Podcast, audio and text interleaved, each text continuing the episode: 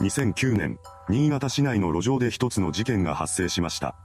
その事件は発生当時から現在に至るまで未解決であり、犯人の正体すら分かっていません。今回は事件当時の状況と真相として囁かれている複数の説をまとめていきます。2009年11月1日深夜、タクシー運転手の A さんがある異変に気がつきました。それは同僚である安倍さんが運転しているはずのタクシーが支払い状態のまま1時間近く停車し続けているということです。通常、支払いにかかる時間は1分か2分程度でしょう。5分ですら長いというのに、1時間というのはあまりにも長すぎです。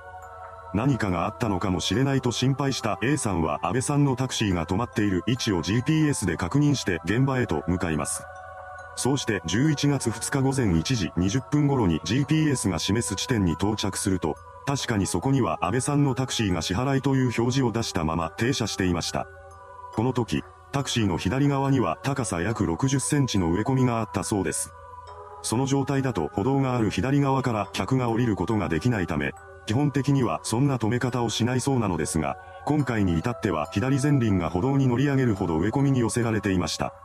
これに違和感を覚えながらも、A さんは運転してきた自身のタクシーを降りて安倍さんのタクシーに近づいていきます。そして中を覗き込みました。すると、そこには運転席で血を流しながら絶命している安倍さんの姿があったのです。助手席や後部座席に他の人はいませんでした。A さんは恐怖と衝撃で震えながらも、急いで通報を入れています。この通報を受けた警察はすぐに現場へと駆けつけてきました。それから調査が行われ、安倍さんの体に鋭利なもので刺されたような跡があることが判明します。このことから新潟県警は殺人事件であると断定して捜査本部を設置しました。そして108人体制での捜査が開始されたのです。遺体発見時、安倍さんは運転席の背もたれにもたれかかるようにして絶命していました。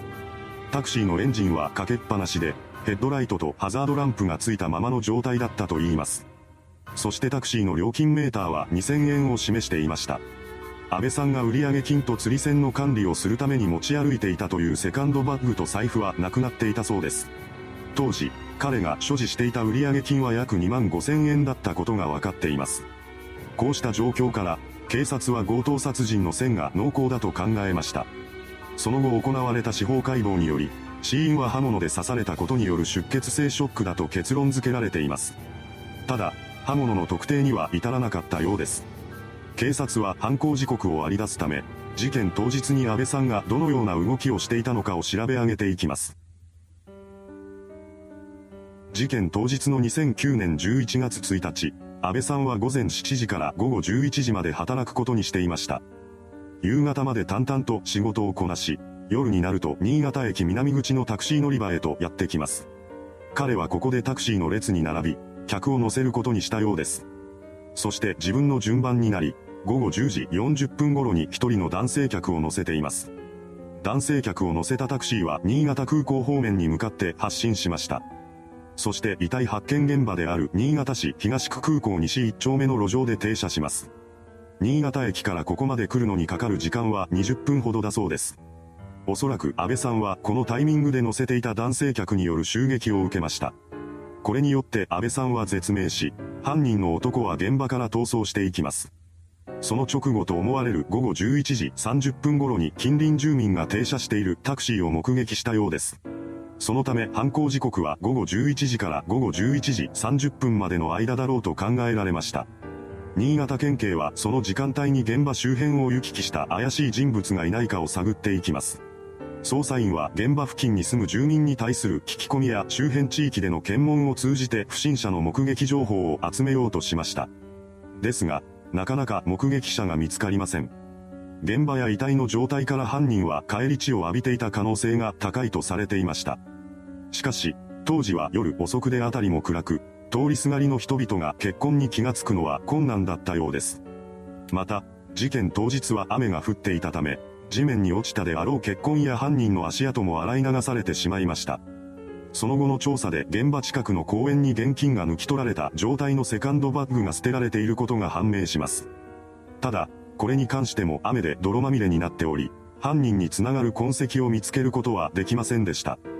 物的証拠も役に立たず、目撃証言もなかったことから捜査本部は防犯カメラの解析に動き出します。捜査員は膨大な時間を費やして記録された映像を確認していきました。最終的に警察は新潟駅前のタクシー乗り場で安倍さんが運転するタクシーに乗った男性客が犯人であると断定します。ただし、この映像から個人を特定することはできませんでした。そこで県警は監視カメラの映像を一般公開し、情報提供を求めることにします。映像の解析によって明らかになった犯人の特徴は次のようなものでした。年齢は10代後半から20代前半。身長が165センチほどで体格は痩せ型。格好は上下黒の服にサンダルという入れ立ちでした。そして黒色の手提げバッグとビニール傘を所持しています。こうして犯人の映像と共に特徴を公開したわけですが、それでも有力情報が寄せられることはありませんでした。そして犯人の正体すらつかめないまま時間だけが流れていき、ついには事件から12年以上が経過してしまいます。そんな本件ですが、真相に関しては3つの説が囁かれています。ここからはそれらの内容を見ていきましょう。事件の真相だとされる説1、強盗殺人説。これは警察の読み通り、安倍さんが強盗殺人の被害に遭ったのではないかという説です。実際、タクシーからはタクシーの売上金が入ったセカンドバッグと財布がなくなっていました。これらは犯人が持ち去ったものだと見て間違いないでしょう。ただ、強盗殺人のターゲットとしてタクシー運転手を狙うのは不自然だとする声もあります。確かに、タクシー運転手が業務中に大金を持っているということはまずないでしょう。どんなに多くても1日に10万円以上の売り上げが立つことはまずないと言います。殺人を犯す覚悟まで持った犯人が多くても10万円ほどしか持っていないタクシー運転手を狙うはずがないと指摘されたのです。この他にも、強盗殺人説を語る上で指摘されている不審点が存在します。それは事件現場が大通りから一本入っただけの道路だったということです。いくら深夜だとはいえども、人通りが全くないわけではありません。最初、犯人は客としてタクシーに乗車しているのですから行き先を指定することができます。つまり、犯人は犯行場所を自由に選ぶことができました。だったらもっと人通りや監視カメラの少ない場所にタクシーを誘導するはずだとされたのです。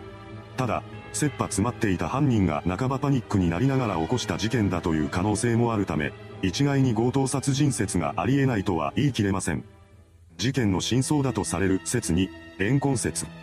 続いての説は安倍さんに対して憎悪を抱いていた犯人がその恨みを晴らすために彼を殺害したというものです。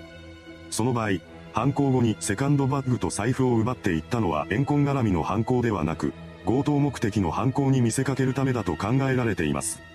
怨恨絡みならば犯人と安倍さんが顔見知りだということになるため、犯人からすると全くの他人による強盗殺人に見せかける方が好都合です。ただ、この説に関しても不自然な点は多く残されています。一つ目の不審点は強盗殺人説と同様、犯行現場が人目につく場所だったということです。怨恨絡みの犯行ならば計画的犯行だということになるわけですが、現場の状況からはそうした計画性が感じられませんでした。また、わざわざ業務中に襲撃する意味もわかりません。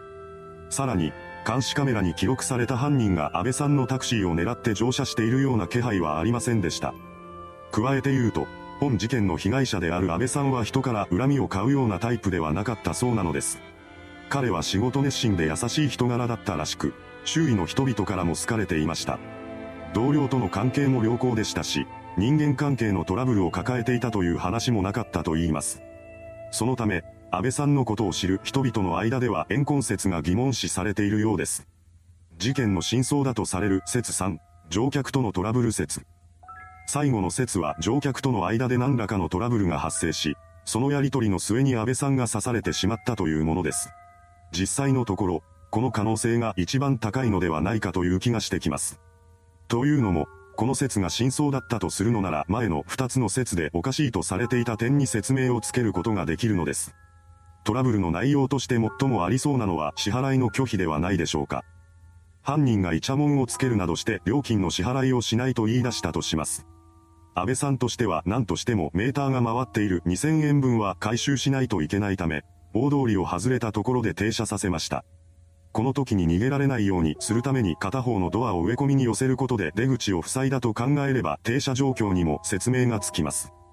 その後、タクシーの中で支払いに関する押し問答があり、その中で逆上した犯人が所持していた刃物で安倍さんに襲いかかったのではないでしょうか。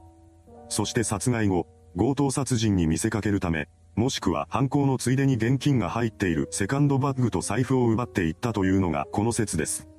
このようにして3つの説が囁かれている本件ですが、いずれも確証を得るまでには至っていません。